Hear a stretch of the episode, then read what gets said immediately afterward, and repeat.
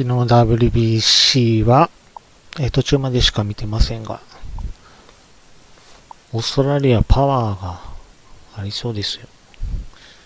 動画内博人、信託法、現代法、民法、現代民法別館から第2版。今回は第6章委託者、第7章信託の変更、併合、分割、第8章終了、生産、倒産、第9章罰則を一気にいきます。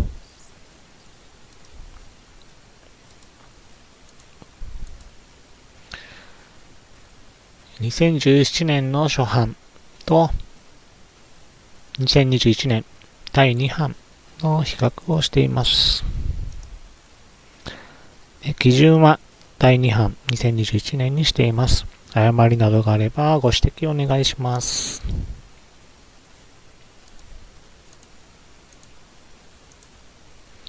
第6章委託者については違いは見つけることができませんでした。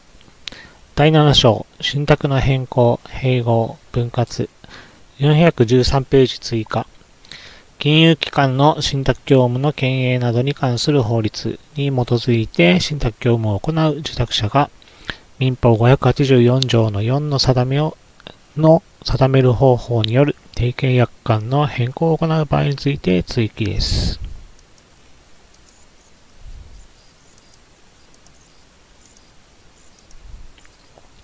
416ページ追加。変更。目的信託目的に反しない信託の変更の効果について曖昧な記述を削除。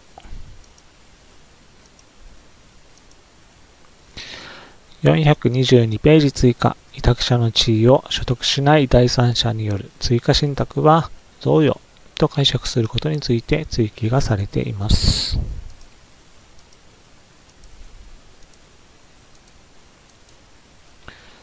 338ページ追加。信託管理人を置くときの委託者の権限の制限について補足しています。422ページ追加。委託者の地位を所得しない第三者による追加信託は贈与と解釈することについて追記。これもやりましたよね。おかしい。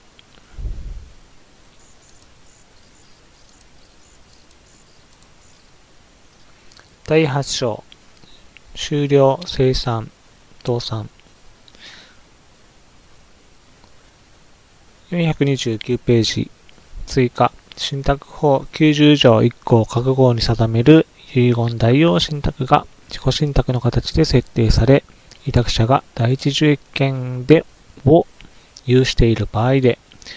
委託者の死亡時まで1年以上経過したとき信託法163条2号に該当するか整理です。で、ここがなくて、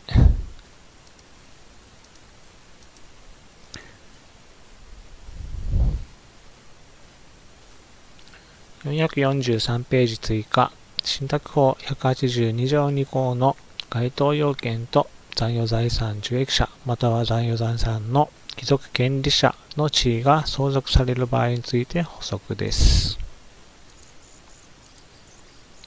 第9章罰則については違いを見つけることができませんでした。